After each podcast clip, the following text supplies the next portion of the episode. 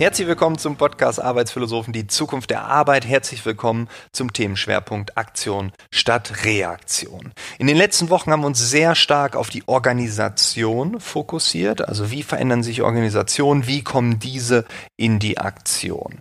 Jetzt möchte ich den Fokus ein bisschen mehr aufs Individuum lenken. Also, was bedeutet das Ganze für dich, für mich, für uns? Also, wie kommen wir in die Aktion? Wie schaffen wir es, in diese Aufbruchstimmung zu kommen? Und bevor wir tiefer eintauchen, bevor ich dir meine Gedanken vorstellen darf, möchte ich noch unseren heutigen Werbepartner Dell vorstellen. Dell ist dir sicherlich bekannt, du hast die Marke schon häufig gehört, vielleicht besitzt du sogar das ein oder andere Produkt. Heute im Fokus sind die Dell XPS Laptops in 13, 15, bald auch 17 Zoll. Das Motto lautet, auf die Details kommt es an. Das heißt, die Produktentwickler haben sich jedes Detail angeschaut, optimiert, innoviert und das Ergebnis ist die Summe dieser Einzelteile, das große Ganze, Perfektion aus jedem Blickwinkel. So wäre ich gern manchmal. Es gibt zum Beispiel eine Handauflage aus Carbonfaser, ein hochwertiges, zugleich aber auch sehr leichtes Material. Es gibt diamantengeschliffene Kanten. Die Laptops sind nur 1,48 Zentimeter dünn. Du siehst, das Design spielt eine große Rolle. Die XPS-Laptops bieten dir einen Infinity Edge-Bildschirm, das heißt, es gibt nur einen ganz kleinen Rahmen. Und mit der iSafe Display-Funktion wird schädliches Blaulicht reduziert. Gleichzeitig ist das Farbbild weiterhin lebendig. Und wenn du dich noch nicht mit dem Thema Blaulicht beschäftigt hast, bitte nachholen, bitte kurz googeln. Schütz deine Augen. Ich habe das vor sechs, sieben, acht, neun Monaten getan. Ich habe äh, ein ganz anderes Verhältnis zum Blaulicht und das möchte ich auch dir empfehlen. Und egal ob privat im Homeoffice, bald auch wieder unterwegs mit den Standardanwendungen wie Word oder Excel hält der Akku über 18 Stunden.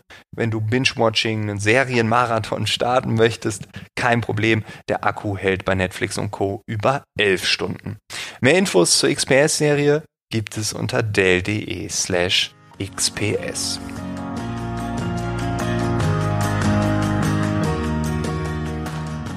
In der letzten Woche war Lasse Reingans zu Besuch und er hat einen Satz gesagt, den ich nochmal mit aufnehmen möchte. Er hat nämlich von der Ironie der Digitalisierung gesprochen. Und die Ironie der Digitalisierung bedeutet, der Mensch rückt wieder in den Mittelpunkt. Ich finde den Satz ziemlich gut und ich selbst habe in der Vergangenheit eine ähnliche Formulierung gewählt. Wahrscheinlich habe ich das auch hier schon ein paar Mal gesagt, deshalb, wenn du es schon mal gehört hast, sorry. Ähm, ich bin jedoch der felsenfesten Überzeugung, desto mehr Digitalisierung es gibt, desto mehr Menschlichkeit brauchen wir.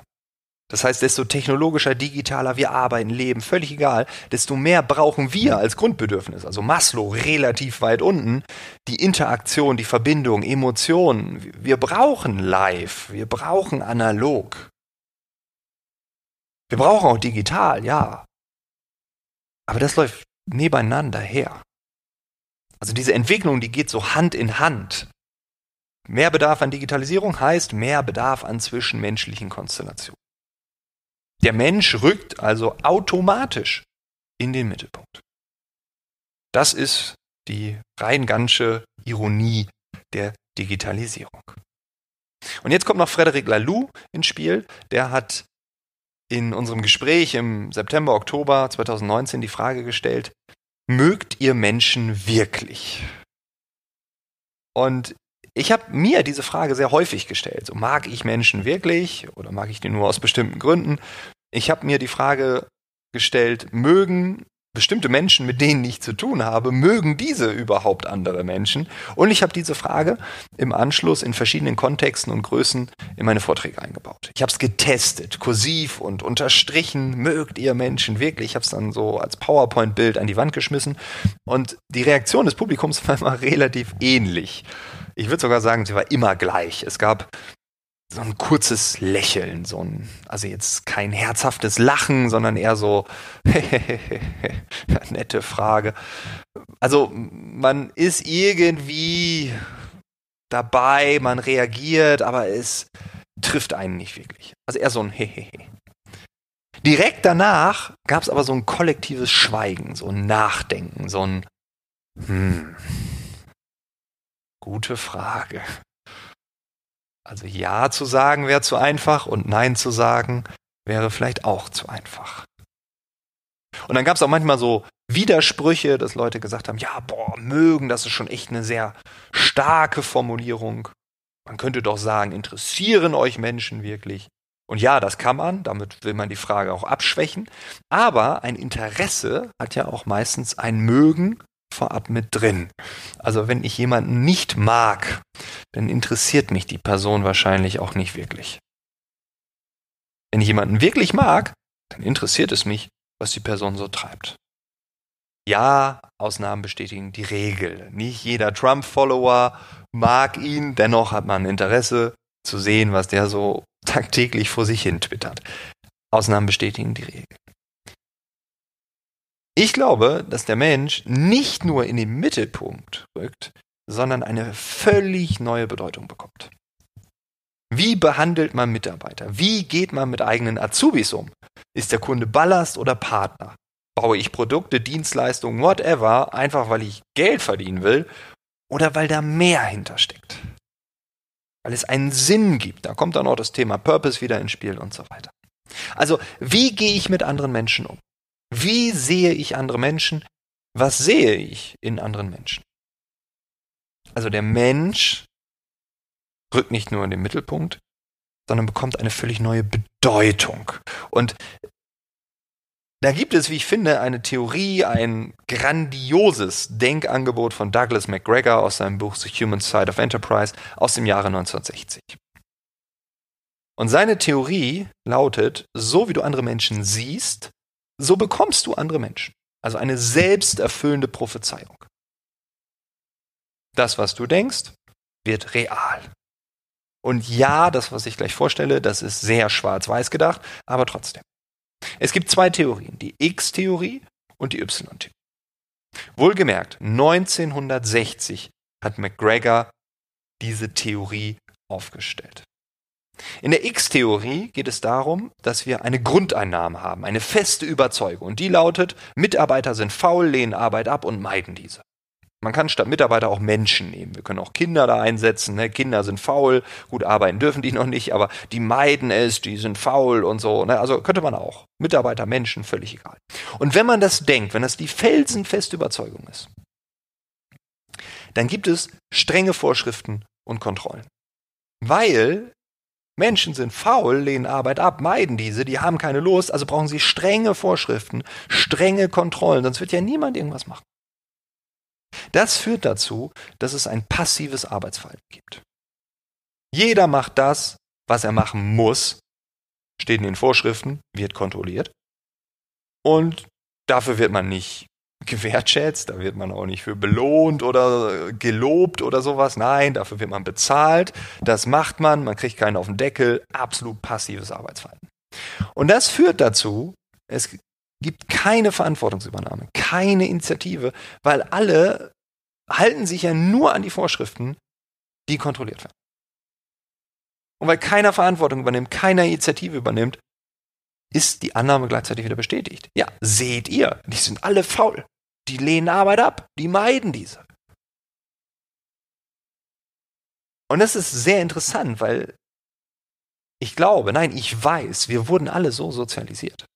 Wenn ich sage wir alle, dann sage ich jetzt mal 97,5 Prozent dieser Bevölkerung. Schule, Ausbildung, Universität, die meisten Organisationen. Das basiert auf der X-Theorie von McGregor. Und warum ist das so? Also warum haben wir diesen tiefen Glauben, dass Menschen, Kinder faul sind, dass sie nicht arbeiten, nicht lernen wollen, dass sie nichts tun, wenn man sie nicht permanent beobachtet. Man muss sie kontrollieren. Warum denken wir so? Mögen wir Menschen wirklich, wenn wir so denken? Und jetzt kommt McGregor mit der Y-Theorie. Und die ist ein bisschen anders aufgebaut, weil die Grundannahme, die Grundüberzeugung ist eine völlig andere. Er sagt, Mitarbeiter wollen arbeiten und handeln im Sinne der Organisation. Menschen wollen arbeiten und tun der Organisation nichts Böses. die handeln im Sinne der Organisation. Und wenn das meine feste Überzeugung ist, mein absoluter Glaubenssatz, dann gebe ich den Menschen, den Mitarbeitern Handlungsspielräume und Selbstkontrolle. Ich muss ja nicht jeden Handgriff als Vorschrift definieren, um es dann direkt danach zu kontrollieren. Sondern ich vertraue den Menschen, weil die wollen ja, die handeln ja in meinem Sinne, im Sinne der Organisation.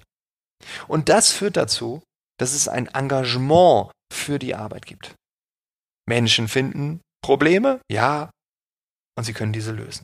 Nicht nach einem Schema F, nach einem Muster, sondern weil sie merken, ja, das muss jetzt getan werden, das mache ich, ich will's, weil ich will ja auch arbeiten und ich handle im Sinne der Organisation. Und weil sich alle engagieren, gibt es Initiativen und Verantwortungsbereitschaft. Und wenn es Initiativen gibt, wenn es Verantwortungsübernahme gibt, eine Bereitschaft voranzugehen, dann bestätigt das wieder die Grundannahme. Seht ihr? Ja, die Mitarbeiter, die wollen arbeiten, die handeln im Sinne der Organisation. Das klingt schon ganz anders, oder? Und warum denken wir nicht so? Warum sind nicht unsere Schulen so ausgelegt? Warum behandelt man nicht die Azubis so? Warum sind Universitäten die Kaderschmieden der zukünftigen gesellschaftlichen Elite? Warum denken die nicht so positiv? Warum vertrauen wir den Menschen nicht? Warum wollen wir alles definieren und kontrollieren? Mögen wir Menschen wirklich? Und ja, es ist jetzt ziemlich schwarz-weiß gemalt, auf jeden Fall. Vielleicht gibt es auch eine Mitte. Mir geht es vielmehr darum, ganz aktiv mal darüber nachzudenken. Was ist mein persönliches Menschenbild? Was ist mein Menschenbild in den verschiedenen Kontexten?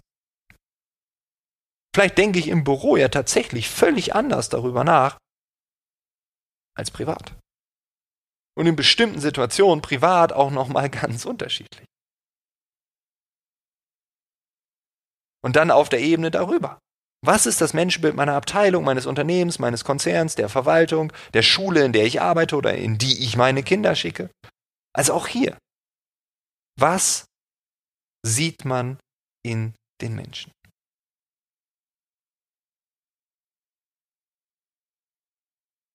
Aktiv darüber nachdenken. Wie sehe ich andere Menschen? Mag ich andere Menschen? Oder sind das alles faule Idioten? Und ich erinnere mich noch ganz genau an eine Veranstaltung. Das war Ende September 2019. Nach meinem Vortrag kam ein älterer Herr auf mich zu und bedankte sich für die XY-Theorie. Das ist jetzt nichts Neues. Wenn ich darüber rede, dann dockt das schon sehr an bei vielen Menschen. Das kann man im Publikum sehen. Viele kommen danach an und so. Das ist relativ normal. Und ich habe ihn dann gefragt, so, ja, gerne und so, warum? Na, haben sie sich dort wiedererkannt und so. Ich, ich, kannte das ja, diese Reaktion. Auf jeden Fall hat er dann gesagt, ja, also sein ganzes Leben lang wurde er wie X behandelt. Sein ganzes Leben lang war er X. Und ich so, wie? Und er so, ja, ich musste es ja. Ich wusste, es gibt eine andere Person hinter dieser Maske. Aber die Zahlen müssen stimmen. Der Erfolg muss da sein. Und ich war in dieser Situation so ein bisschen geschockt, weil der so ehrlich war. Und dann sagte der so diesen finalen Satz. Aber wissen Sie was, Herr Eilers? In drei Monaten gehe ich auf Rente. Und dann kann ich endlich komplett ich selbst sein. Und das hat mich wirklich berührt. Das war so ein Moment, wo man merkt, so, wow, ja, alle Haare stehen zu Berge und krass, das ist jetzt irgendwie, ja, wir sind gerade committed und es ist ein besonderer Moment. Und ich habe es nicht vergessen. Ich musste sehr häufig an diese Situation nachdenken, drüber nachdenken. Und ich glaube ganz fest, genau jetzt haben wir so eine Phase, in der wir alle genau über diese Themen nachdenken müssen. Was ist unser Menschenbild? Was ist unsere zukünftige selbsterfüllende Prophezeiung? Und genau das erleben wir tagtäglich mit den Menschen, die unser System am Laufen halten. Wir vertrauen diesen, es entsteht etwas. Solidarität hat auch immer etwas mit einem Bild vom Menschen zu tun, von einem positiven Bild. Wir sehen das überall. Ich habe in Berlin hier festgestellt, dass viele Gastronomen jetzt die Terrassen öffnen und dann auf einmal feststellen, Mensch, nebenan ist ein Café, die haben nur tagsüber auf bis 17 Uhr. Wir öffnen um 17 Uhr und dann haben die einfach die Terrasse des Cafés mitbenutzt. Auf einmal haben sie eine doppelt so große Terrasse. Solidarität. Das gab's bisher nicht. Wir sehen völlig neue Formen der Zusammenarbeit, völlig neue Formen der Anteilnahme. Ich kann überall hier draußen wahrnehmen, dem Ordnungsamt ist mittlerweile ziemlich egal, wo die Tische stehen. Die Stadt wird lebenswert. Autos müssen weichen, weil man sagt, nein, da vorne nicht, dort dürfen die Gastronomen jetzt ihre Tische hinstellen. Und auf einmal wird die Stadt deutlich belebter. Ja, Berlin ist belebt und war auch schon immer lebenswert, aber jetzt läuft niemand lang und sagt, das ist zehn Zentimeter zu weit über diesem Strich. Nein, es ist okay. Lasst uns Vertrauen, Wertschätzung und diese vielfach zitierte Nächstenliebe wirklich leben. Jetzt in der Krise, ja, aber vor allem auch danach. Wir leben jetzt den Grundstein, die selbsterfüllende Prophezeiung. Und die natürliche Weiterentwicklung der Arbeitswelt, die gesellschaftliche Evolution, die wird dadurch zu einer Art Mini-Revolution. Die Fortschrittsgeschwindigkeit ist gerade enorm, das sehen wir in allen Organisationen. Alles findet in Ultra High Speed statt, leider nicht in Ultra HD, es ist nicht wirklich High Definition, ist gerade ziemlich verschwommen, wir suchen Klarheit, wir wissen nicht, wo es hingeht. Wir hören sehr oft den Satz, wir wissen es nicht, das ist okay, wir lernen im Kollektiv. So viel auf einmal wie wahrscheinlich noch nie zuvor. Und solange es diese Klarheit nicht gibt, dürfen wir in der Lernphase nachdenken, reflektieren, die Samen sehen, die wir uns wünschen, positiv optimistisch. Und ich glaube, ein positives Menschenbild, X oder Y, das entscheiden wir selbst. Und wenn Frederic Laloux das nächste Mal fragt, Frank, magst du Menschen wirklich, dann möchte ich aus felsenfeste Überzeugung, reflektiert antworten, ja klar, natürlich. Und ich kann es dir sogar auf allen Ebenen definieren, warum. Und abschließend zu meinen Gedanken noch ein kleiner Text von Hermann Lahm. Ich äh, google manchmal Zitate, das ist so ein Spleen von mir zu verschiedenen Buzzwords und äh, ich habe dann irgendwas zum Thema Zukunft gesucht. Auf jeden Fall äh, bin ich dann auf einen Text von ihm gestoßen. Ganz kurz vorgetragen. Wer nur für die Zukunft lebt, versäumt die Gegenwart. Wer nur für die Gegenwart lebt, verbaut sich die Zukunft. Wer nur von der Vergangenheit träumt, ist in der Zukunft nicht gegenwärtig. Magst du andere Menschen wirklich? Ich hoffe, du denkst darüber nach. Ich hoffe, du denkst über die Zukunft nach und über das, was heute stattfindet. Ich wünsche dir eine tolle Woche. Wir hören uns am nächsten Mittwoch wieder. Bis dahin, alles Gute.